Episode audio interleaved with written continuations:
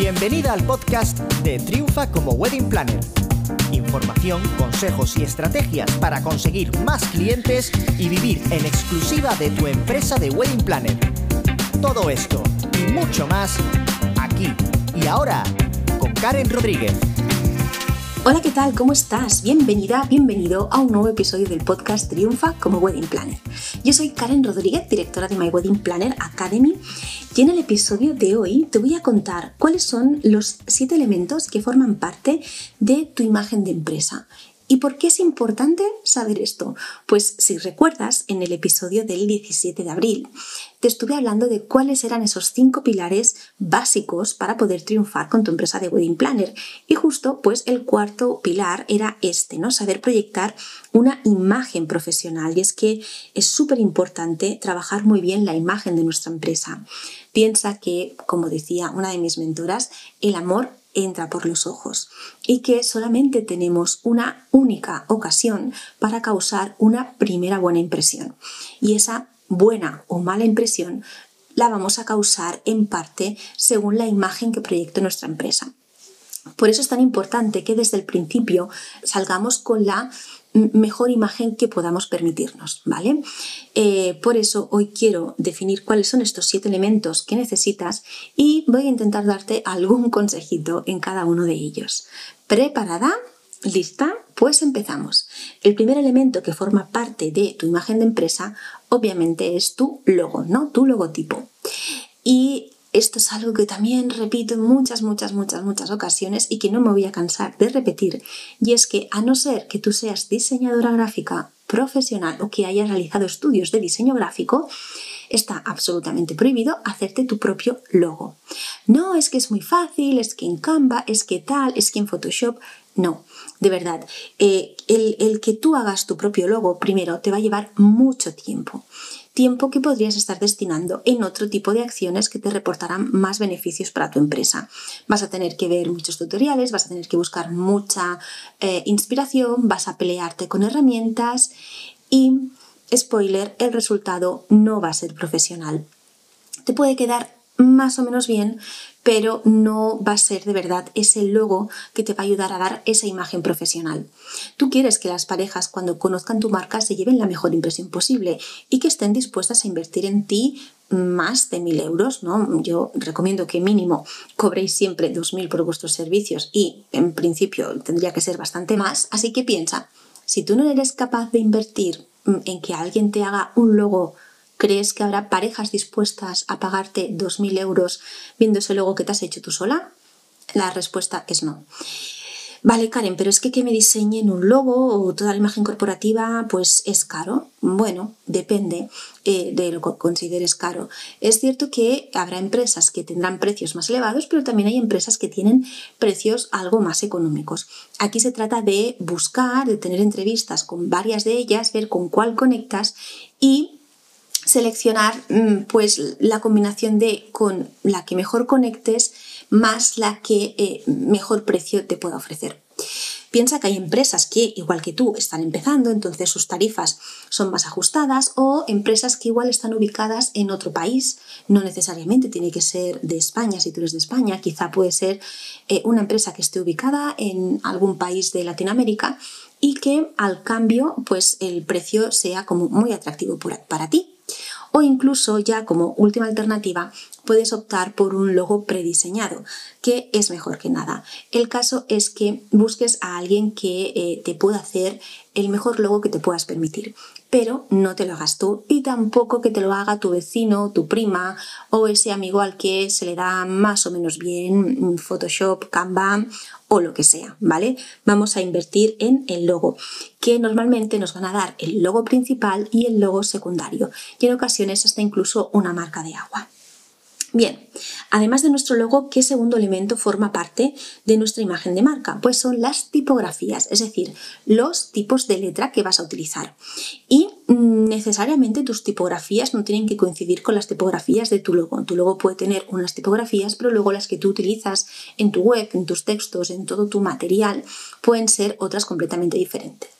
En cuanto a tipografías, de nuevo yo siempre te recomiendo que confíes en toda la imagen de tu empresa en un profesional, pero eh, te recomiendo que tengas dos tipografías, máximo tres. Necesitas una tipografía eh, normalita, que sea muy legible, que va a ser como para todos los textos, ¿no? Para lo que es el texto mm, en grueso que se tienen que leer, los textos de tu web, los textos de un documento, etc. Luego puedes tener una tipografía un poco diferente para lo que son los títulos, títulos de la web, los eh, títulos de los documentos, etc. Y si quieres, puedes tener una tercera tipografía un poquito más especial, pero que vamos a utilizar solo para las llamadas a, la acción, ¿no? para los call to action. En este sentido, lo que te recomiendo es que utilices una tipografía sin eh, serifa, de que se suele llamar tipografía de palo seco, que son estas tipografías muy sencillas tipo la Arial, una tipografía con serif o con serifa, que son estas tipografías cuyas letras al final siempre terminan con una serifa o con un palito. Por ejemplo, la Times New Roman, ¿vale? Si te pones al lado una letra en Times New Roman y una letra en Arial, vas a ver enseguida lo que me refiero de con serifa y sin serifa. Y por último, si vas a tener una tercera tipografía, pues ahí sí que puedes optar por una más tipo script, ¿no? Estas de que son, que parecen que sean como más escrita a mano o un poquito más de fantasía. Pero para lo que son los documentos, eh, tira más de eh, unas más sencillas, más legibles. La legibilidad siempre tiene que eh, priorizar antes del resto de cosas. Y esto ya te digo, la persona que te diseñe el logo, si va a diseñar toda la imagen de empresa, también te lo trabajará. El tercer elemento que forma parte de tu imagen es la paleta de color. Eh, de nuevo, la persona que te trabaje el logo tendrá también que definir cuál es la paleta de color de tu empresa. Normalmente, una buena paleta de color trabaja entre 3 y 5 colores. Eh, nunca tengas un solo color o dos colores porque te va a limitar mucho. En todo caso, podrías tener como dos colores principales y tres colores secundarios, pero yo te recomiendo que un mínimo de entre 3 y 5 colores sería lo mm, básico eh, para poder tener ese universo de color con el que puedas jugar y que se te pueda reconocer. Tampoco te recomiendo que tengas más de cinco colores y que de repente eh, tu paleta de color sea como el arco iris, porque entonces tampoco vamos a tener coherencia. Piensa que la suma del logo, las tipografías más los colores es lo que al final va a darte esa imagen de marca y que cuando tú publiques algo, la suma de estos elementos enseguida va a ser que va, va a ser va a hacer, perdón, que se te puede identificar fácilmente. Así que de nuevo, esta paleta de colores, déjate asesorar por un profesional. Sí que puedes eh, ir un poquito en base de esos colores que a ti te identifican, que identifican tu marca, que te gustan, em, y a partir de ahí, pues esa persona podrá desarrollar una paleta de, colores que eh, sea buena. Importante, tiene que haber equilibrio entre los colores. No pueden ser todos los colores súper pasteles, tampoco pueden ser todos los colores súper fuertes, súper potentes, sino que tiene que haber equilibrio entre unos más fuertes y otros más suaves para que puedas combinarlos y para que después la imagen, tanto en tu web como en tus creatividades para redes sociales, queden armónicas y queden visualmente bonitas. Eh, cuando definan tus colores vas a ver que te van a dar un código alfanumérico de cada uno de los colores. Es una serie de números y letras encabezado por el hashtag y ese número va, a hacer que cuando tú entres en Canva y quieras poner algo con tus colores, simplemente poniendo esos códigos alfanuméricos consigas los colores exactos de tu paleta de color. El cuarto elemento que forma parte de tu imagen de empresa es tu página web. Como ya sabes, eh, yo soy eh, una acérrima defensora de que cuando empiezas no necesitas tener una oficina física, pero sí o sí necesitas tener una página web. Y además, sí puedes una página web estratégica. De nuevo, en el mercado tienes muchas opciones de muchas empresas que eh, pues eh, te, pueden ¿no? diseñar una, una, web y hay precios de todo tipo. Si me preguntas a mí, obviamente te voy a recomendar quien para mí es la mejor, que es Raquel, que es mi hermana y que su empresa Blue Violet Oceans Studio se dedica en exclusiva al diseño de páginas web estratégicas para wedding planners. Eh, pero si en este momento no te encaja, ya sea por precios, ya sea porque no conectas con ella, ya sea por lo que sea, piensa que de nuevo en el mercado hay muchas opciones muy buenas para que puedas tener tu página web.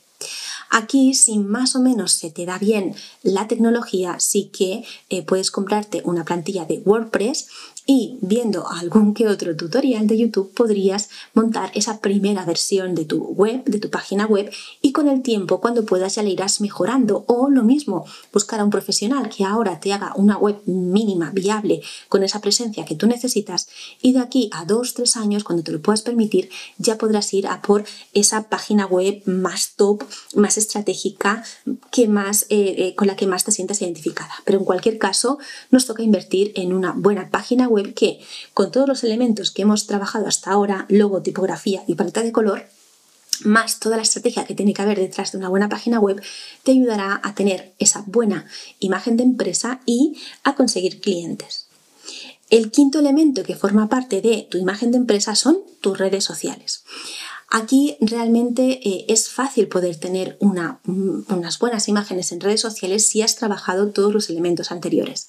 Si utilizas Canva, por ejemplo, para tus creatividades, puedes utilizar plantillas en las que utilizando tus tipografías y tu paleta de color, más imágenes acorde con tu marca, te será fácil poder tener unas redes sociales visualmente atractivas. No te olvides de utilizar buenas imágenes de tus bodas y si todavía no has hecho bodas, pues no te olvides de realizar un shooting o varios para poder tener estas imágenes. Y en último caso, si no has podido conseguir, no, no te ha dado tiempo todavía hacer un shooting, sabes que siempre puedes recurrir a algún que otro banco de imágenes. Pero piensa que las redes sociales forman parte de esa imagen de empresa como también lo forma tu tono comunicacional. ¿A qué me refiero con esto? A tu forma de comunicar. ¿Cómo quieres que sea el tono con el que te vas a comunicar con tus clientes, tanto a través del blog, de tu web, de tus redes sociales, como en persona? Va a ser muy serio y distante, va a ser muy cercano y cálido, va a ser con un tono humorístico, con bromas, con mm, segundas intenciones, con segundos sentidos y, demás. Va a ver si vas a hablar con un tono más humorístico, vas a utilizar muchos memes, chascarrillos o tal. Piensa, les vas a hablar de tú, de usted, de vosotros. Toda esa manera en cómo te vas a comunicar forma parte también de tu empresa. Todo ese universo verbal que mi querida Lidia Luna, que es copia experta del sector bodas, trabaja tan y tan bien. Esa parte también es muy importante eh, y forma parte de esa imagen de, de tu empresa. Y por último, tu propia imagen forma parte de la imagen de tu empresa. Por eso es tan importante que cuides mucho tu imagen personal. No solamente haciéndote esa sesión de fotos personal que te siempre recomiendo que os hagáis para tener también fotos ¿no? que podéis utilizar en redes, sino tu imagen tanto en el día a día como en el día de la boda. Es muy importante que tu imagen personal tenga coherencia con la imagen de tu marca. Por ejemplo, si la imagen de tu marca es muy divertida, muy colorida, eh, tiene ahí como mucha chispa, mucha vida, no tendría mucho sentido que cuando la pareja vaya a conocerte tú vayas vestida de una manera muy sosa o absolutamente toda de arriba abajo de, de estés vestida en color negro o, tal, ¿no? Como que haya una discordancia entre la imagen que proyecta la empresa y la tuya, que no parezca, o sea, que, que digan, es imposible que esta chica trabaje en esta empresa porque esta chica, su imagen es triste, ¿no? Lo siguiente, y la imagen de esta empresa es como súper divertida, súper dinámica y tal. Hablando de esto, tampoco significa que tengas que ir vestida con tus colores corporativos, no, entre otras cosas porque quizá tus colores corporativos le quedan muy bien a tu marca, pero no van bien con tu colorimetría, no van bien con tu tono de piel, ojos, pelo, etc. Pero sí que la imagen que tú transmites tiene que ir acorde con la imagen que transmite tu empresa. ¿Vale? Así que es muy importante que eh, cuides muy bien todo esto. Si hacemos un resumen recopilatorio, los siete elementos que forman parte de tu imagen de empresa es tu logo, las tipografías, la paleta de color, la página web, tus redes sociales, el tono que vas a usar para comunicarte y tu propia imagen, ¿vale? Así que Toma muy buena nota de estos siete elementos y trabájalos muy bien. Sobre todo es súper importante que estos siete elementos tengan mucha coherencia entre sí, que estén muy, muy, muy bien relacionados y muy bien cohesionados y por eso te recomiendo que siempre que puedas delegues todas estas cosas en manos de profesionales. Y de momento esto es todo por hoy, pero antes de despedirme quiero recordarte que este mes tenemos un training gratuito en el que te voy a dar las claves para que puedas conseguir tus primeros clientes para tu empresa de Wedding Planner. Si todavía no te has apuntado, puedes hacerlo en el enlace que vas a encontrar en las notas de este episodio. Y nada más por hoy. Te veo la semana que viene con otro nuevo episodio del podcast. Adiós.